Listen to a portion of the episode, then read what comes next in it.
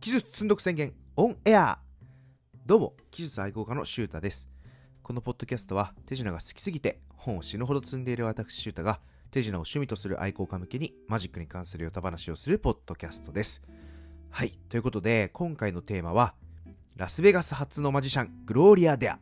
すべてはここから始まったです。はい。えー先に、えー言っておきますと歴史に関する回になります。あとね、ちょっとといつもよりも長くなるんじゃないかなと思っておりますので、えー苦手な方はスキップしていただければなと思っております。はい。えータイトルにもある通りですね、グローリア・デア。まあ、実はですね、発音はデイに近いらしいですね。DAY のね、ひあの日付を表すデイに発音が近いので、この後はグローリア・デイと発音していきますが、えーグローリア・デイさんという人物について、えー話をしていきたいと思います。えー皆さんこの人ご存知ですかね？私はね、最近知りまして、えーどうやらこの方に関して、えー近いうちに、えー歴史の本がですね、この方に関する歴史の本が、えーバニシングインクから出るらしいということで、まあ、ただちょっとその前にですね、えー自分なりに、えー手の届く範囲で調べてみたところ、まあ、なかなか興味深かったので、今回ちょっとテーマとしてですね、えーポッドキャストで扱うことにしました。えーよりし詳しいことは、今後、ランス・リッチというマジシャンが本で発表するということなので、興味が出た方はですね、ぜひ、買ってみたらいいなと思います。発売したら私も Twitter こと X の方で、出ましたよということをちょっとお伝えしたいなと思っています。さあ、ところで、この人、グローリア・デイ、男性、女性、どっちだと思いますか？皆さん。はい、実は、女性なんですね。はい、グローリア・デイさんは、今年の2023年のですね、3月になんと100歳でお亡くなりになった女性マジシャンなんです。えー彼女はラスベガス初のマジシャンと言われてます。あの、初の女性マジシャンじゃなくて、ラスベガスでマジックを演じたという、本当に初のマジシャンらしいんですね。これ別にそれが男性である、女性であるってことじゃなくて、とにかくラスベガスで初めてマジックを演じたのが彼女だったということなんですね。えーラスベガスといえば、まあ、エンタメ、ギャンブルの街で、まあ、今ではこうスターマジシャンがたちがですね、デビッド・カッパーフィールドとか、まあ、そこら辺のマジシャンたちがショーをやっているわけですけれども、まあ、その第一歩を作ったのが、まあ、グロリア・デイであり、まあ、その方が女性マジシャンであって、なおかつ、最近までご存命だったっていうのがですね、なかなか驚きですよね。はい。えー彼女は100歳だったってことで、1922年生まれで、えー1941年にそのラスベガスにあったホテルで、初めてマジックを演じたという記録が残っています。まあまずはですね、ここだけ知っておいてもらえれば、もう今日伝えたいことは伝えられたので、えー歴史会が苦手だという方は、ここで終わってもらっても大丈夫です。はい。えーただですね、あの存命だったんで、こう生の彼女のインタビューも結構ね、映像も音声も残ってるし、まあ割とこう最近の話、1941年で彼女があのマジックを演じたって話があるので、結構最近の話じゃないですか。なので、あの新聞とかも残ってるんですよね。なので、割と客観的な資料も残っているので、えー信頼のおけるファクトが、あの集まっています。あのちゃんとインタビューとか今回あの聞いたりあの映像も見たんですけれども、まあ、ちょっと気になるのはですね当時その98歳とか99歳でインタビュー受けてるんで、まあ、若干その I don't remember みたいな 覚えてませんとかあの不明瞭な記憶だっていうところあるので、まあ、これいわゆるそのオーラルヒストリーと言われるその口述で、えー伝える歴史のあるあるですけど、その語る人が本当のこと言ってるとは限らないっていうね、あの嘘を言ってたりとか、あのうろ覚えで間違ったこと言ってるみたいなやつなんで、あの必ずしもそれが正しいとは限らないかもしれないんですけども、まあ、一応ですね、あのある程度正しい、えー正しそうな情報をピックアップして、ここでお話をしていこうかなと思います。あの今回のエピソードを収録するにあたって読んだニュース記事とか YouTube とかもあのインタビューみたいなリンクはですねまとめてちょっとどっかで、えーノートとかであの発表しようかなとは思って発表というかですねまとめておこうかなと思っているので、えーそれはあの追って公開します。まあでもですね、まあ、そもそもやっぱりこれランス・リッチとかですねそのカッパーフィールドがあの割と彼女を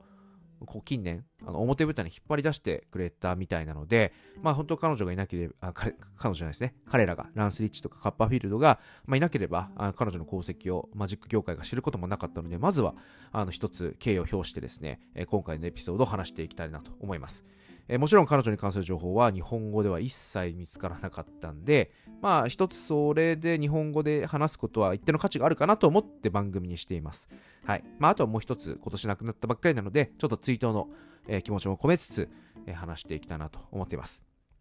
で、まあそれにあたってちょっと言い訳なんですけど、まあ私はあの別に歴史学の研究者じゃないんで、えっと、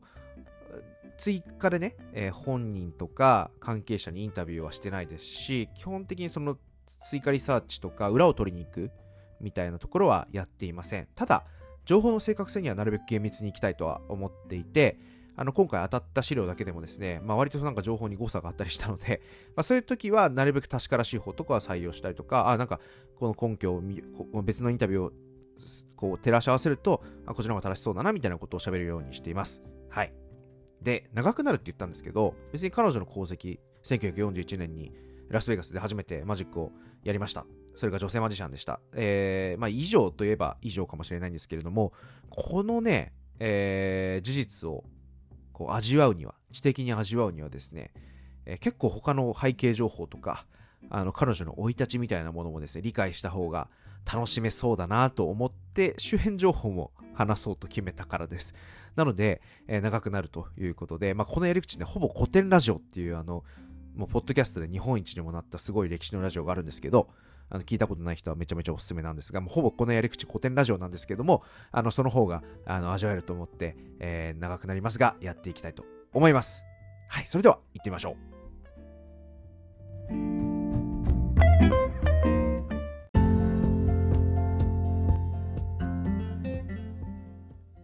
まず社会的背景とかをちょっと理解しておいた方がいいかなと思っていて、まあ、大きく3点、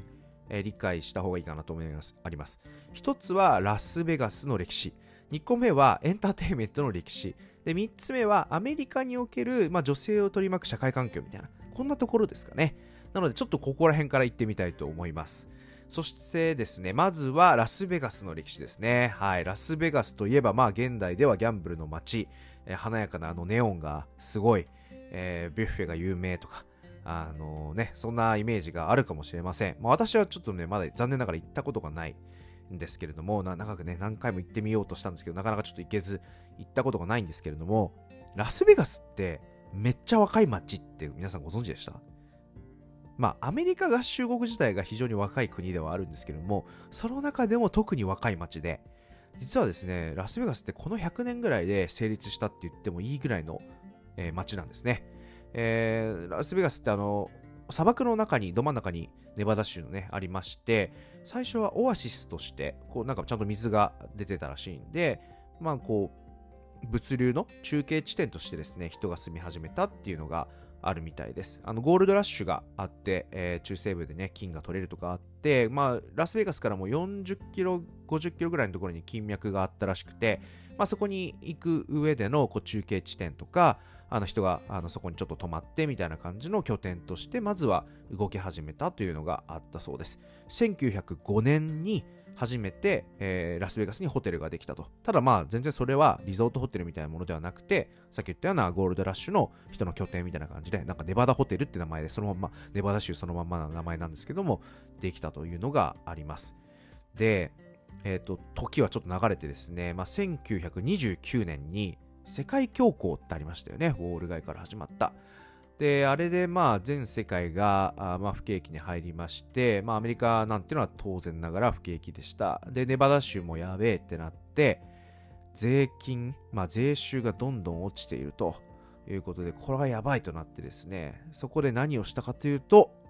ギャンブル合法化なんですね。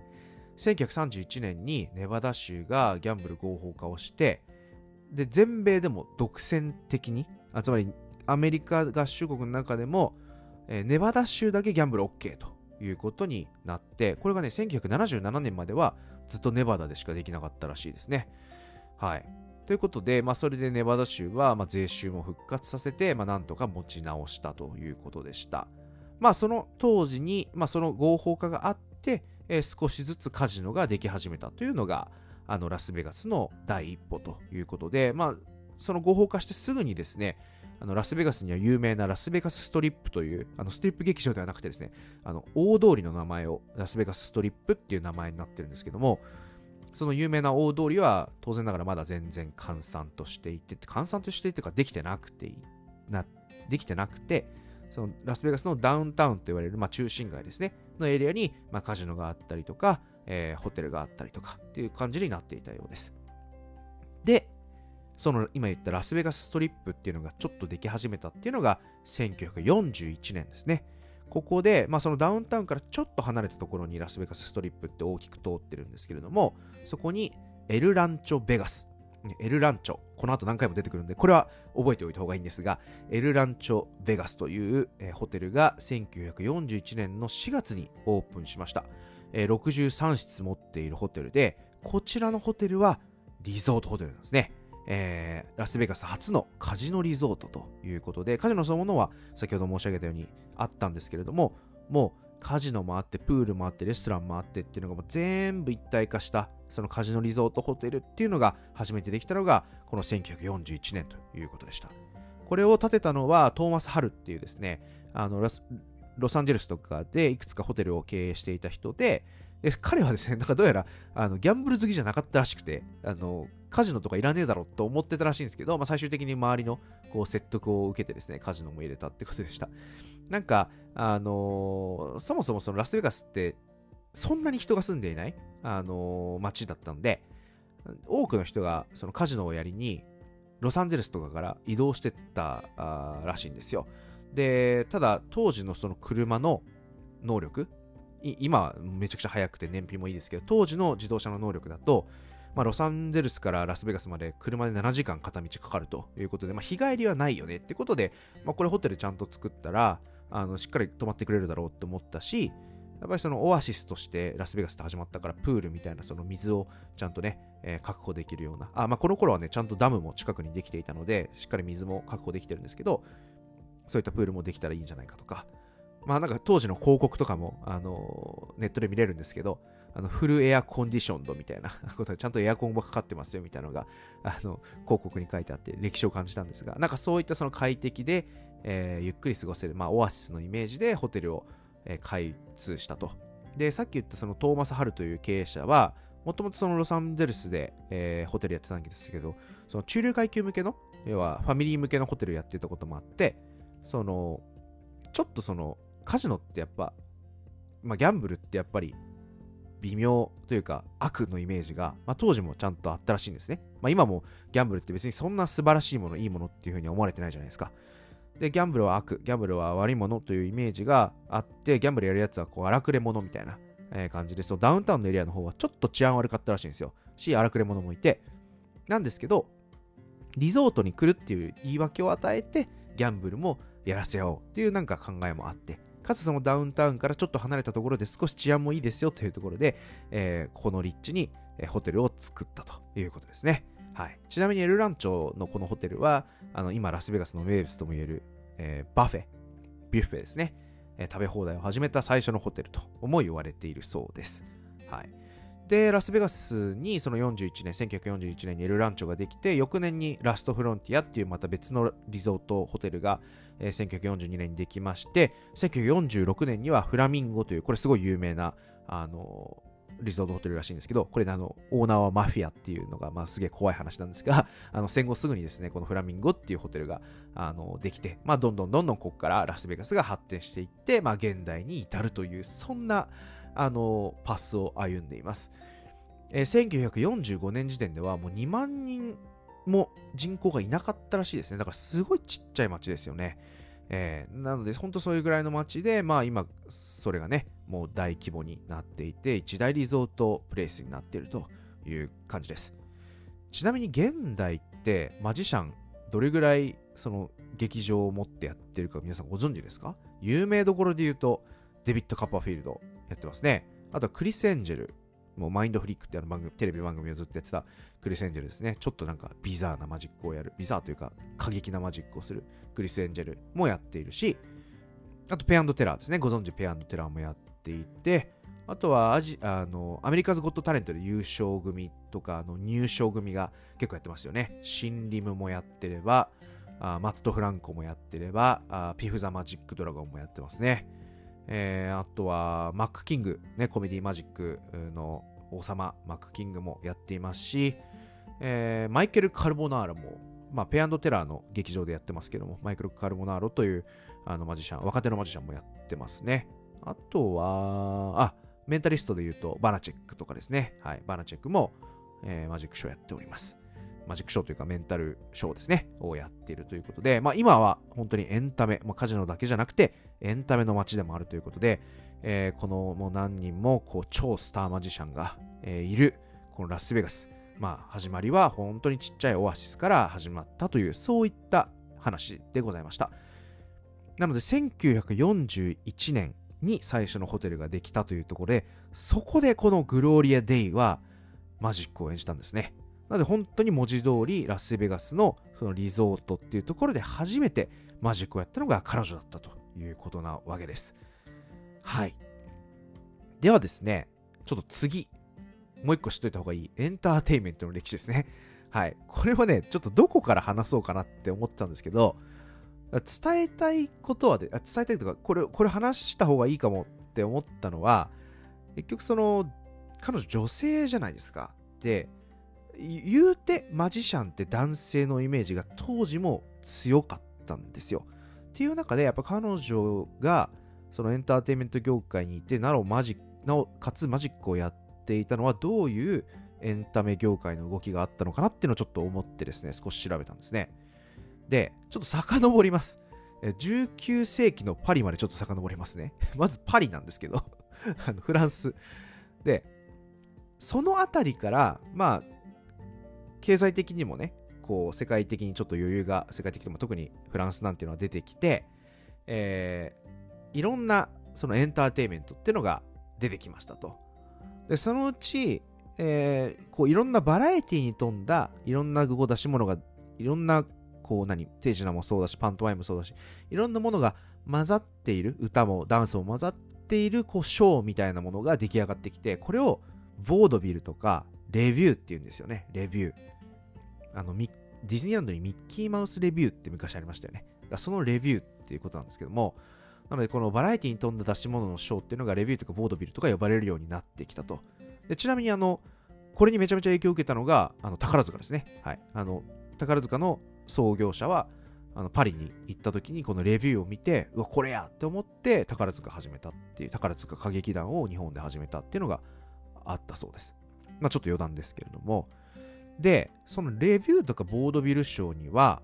手品は、手品師いたんですって。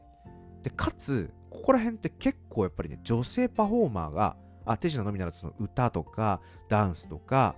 いろんなところで女性パフォーマーが結構普通に出ていたと。で、じゃあこのレビューとかっていつ確立したんだっていうと、1920年代にニューヨークで確立したって言われています。まあ、私が読んだ資料ではそう書いていました。で、そこでのレビューは、定義は、まあ、コミカルでドラマチックなスケッチ、歌、モノローグ、ダンスナンバーなどの変化するシークエンスからなるものという、まあ、定義であってですね、あの音楽の他に、まあ、ダンス、曲芸、奇術、パントマイムがあって、これね、エクストラバガズ、エクストラバガズンザ。ちょっと発音むずいですね。 extravaganza っていう別名もあったみたいですね。まあ、別名なんかここら辺ね、厳密に定義するの難しいらしいんですけど、その超バラエティに富んでるショーのことを extravaganza っていう名前でも呼んでいたようです。で、今それも1920年代にニューヨークで確立って言ったのは、なんかすごい大物のやっぱりこのレビュー仕掛け人がいたみたいで、ジークフェルド・フォリーズ、これ全然覚える必要ないんですけど、ジークフェルド・フォリーズっていう人が、もう1907年から1931年までですね、まあ、25年も続いた一大レビュー団を、まあ、組成してですね、えー、がっつりと、えー、演じ演じていたみたいです。で、この特徴は、やっぱりほとんどパフォーマーが女性だったと。まあ、大勢の美女ですね。で、これ、ショーガールとか言われたりして、まあ、とにかくですね、この頃、ダンスとか歌とかそういった出し物に出てくるのは、まあ、女性がメインで、まあ、女性の活躍する場としてですね、こういう場が発達していたし、まあ、スタートしてもてはやされていたという背景があるようです。で、あの、なんかね、パリ時代は、割とその、ちょっと、エロティックな、その、ヌードで踊ったりとか、なんかそういうのもあったらしいんですけど、このアメリカに来て、この発達させた人たちは、もう全然そういった、あのエロティックさっていうのは、まあ、ヌードとかはもうやらずに、華やかな、華やかな服を着せて、美しさ、ファンタジックな感じにこう切り替えたことによって、まあ、民衆にめちゃめちゃ受けたということだったそうです。はい。で、このボードビルじゃあさっきマジシャンいたっていう話なんですけど、あのー、マジック状況どうだったのか、あとその女性マジシャン状況どうだったのかって話なんですけど、まあでも言うてやっぱりマジシャンは日本、あ、えっと、すいません、間違えました。言うてマジシャンは男性だったんですよ、基本は。いろんなデータを見てると、このボードビルとかに出演したっていう人がいるんですけども、ただですね、やっぱり成功した女性マジシャンもちゃんといて、そのイギリスで、えー、これちょっと読み方わかんないんですけど、アデレイド・ハーマンだと思うんですけど、アデレイド・ハーマンという女性マジシャンがボードビルで、まあ、成功していてですね、本当に、あのそれこそ、えー、ニューヨークにも出張公演をちゃんとしていて、なんかそういったマジシャンもちゃんといたということで、あのゼロではなかったと。でもちょっと特殊なのがですね、彼女はもともとはマジシャンのアシスタントだったらしいんですね。で、旦那さんがあのマジシャンでメインでやっていて、で、旦那さん亡くなっちゃって、ちょっとそれ引き継ぐわって言って、こうマジシャンとして自分も活躍して、一大スターになってったっていうようなことです。みたいです。なのでやっぱ当時も、まあ、ロンドンのマジックサークルが長いこと女子禁制だったようにですね、そのマジックの情報、まあ、マジックをやるのは基本男性だったし、あのマジック情報を手に入れるにも、そういったマジックサークルが女子禁制だったところがあったように、すごい女性がそういった情報を手に入れるのはハードルがあったんですよね。ましてや、そのアシスタントで基本やっているのは女性で、えー、なんかマジックでこう人体切断されるのは女性だし、割とそのまあ、差別されていたというか、まあ、区別されていたあというところが当時の、まあ、これ現代がどうだっていうところにちょっと今あえて言及しませんが少なくとも当時ファクトとして、まあ、残っている話なわけですね。なので、まあ、こういったエンタメ業界かつ女性パフォーマーをこう取りあの取り巻く現状があったということです。そしてもう一個理解しておいた方がいいなと思った社会状況なんですけれども、えー、アメリカにおける女性を取り巻く社会環境ですね。これあのさっきはちょっと女性パフォーマーの話をしましたが、女性一般の話をすると、あの、まあ日本とちょっと類似ではあるんですけども、女性参政権がまず1920年に成立してるんですね。憲法であの成立していて、まあ、ただこれ白人女性だけですね。まあ、これ当時、当然黒人、黒人区別、さ失礼しました。黒人差別があの残っている状況ですから、あの白人女性のみ参政権が与えられたと。まあ、ですが、まあ、その時に与えられたぐらいの話なんで、あの女性差別は、まあ、社会的地位が低いという状況で、当時はまあ見られていたと。で、1900、グローリア・デイさんは1922年に生まれてますから、あの女性参政権が成立した直後ですよね。なので、女性の社会進出がじわじわと進んでいったタイミングでもあったそうです。えー、当時、高卒のうち60%が女性だったそうだし、あのまあ、特に白人女性のあの高卒率は高いし、その後もちゃんと仕事に就ける、え、そして事務職といった、まあ、知的労働の方に、あのあまあ、知的労働というか、あのいわゆる、なんていうんですか、こう、あの服を作ったりとかっていうようなものだけではなくて、その事務職についていく人も増えていったと。電話交換手とかね。まあ、ただどうしても職場では家庭の延長として仕事を求められたりして、その売り子をやらされたりだとか、まあ、そういったような社会的な状況で監督者、マネージャーは常に男性であったと。まあ、男性のもとで女性が働くという、えー、構図にはなっていましたと。ただ、なんかそういったその女性活躍というか女性の社会進出の文脈があったんで、女性が多い職場っていうのは、なんか一種のステータスみたいになっていて、ただこれは言い方悪いんですけども、ファクトとしてやっぱりあったのは、白人女性いっぱい雇っていると、まあ、売り子として動いてもらったりだとかっていうので、えっ、と、すごくこう、客受けもいいし、まあ、働く女性の受け、受けもいいと。はい。ね。っていう話でございました。で、これなんでこの話をしたのかというと、あの、グローリア・デイさんってユダヤ人なんですよ。ユダヤ系、アメリカ系ユダヤ人で、で、まあ、彼女がその就職が難しい立場だったかどうかは怪しい。わからない。これはちょっとインタビューとかでも聞かれてるのはなかったので、わからないんですけれども、まあ、少なくとも彼女白人ですし、あの写真をぜひググって見ていただきたいんですが、白人だし、